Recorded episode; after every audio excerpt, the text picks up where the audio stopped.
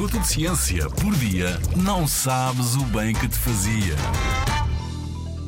Já conhecemos todo o oceano?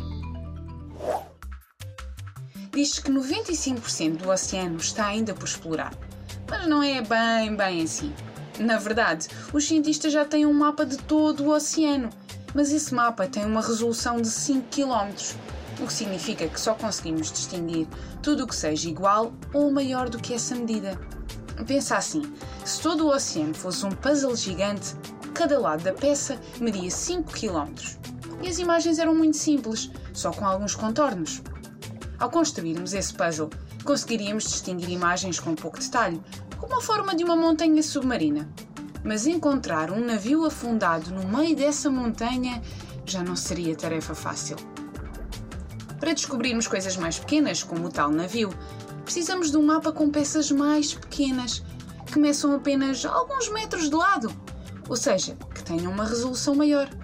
É isso mesmo! Quanto mais pequenas as peças, maior a resolução e maior o detalhe.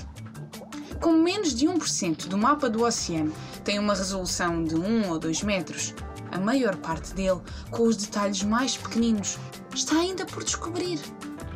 Se fosses tu um dos próximos exploradores marinhos, que é que gostavas de encontrar? Na Rádio ZigZag, há ciência viva, porque a ciência é para todos.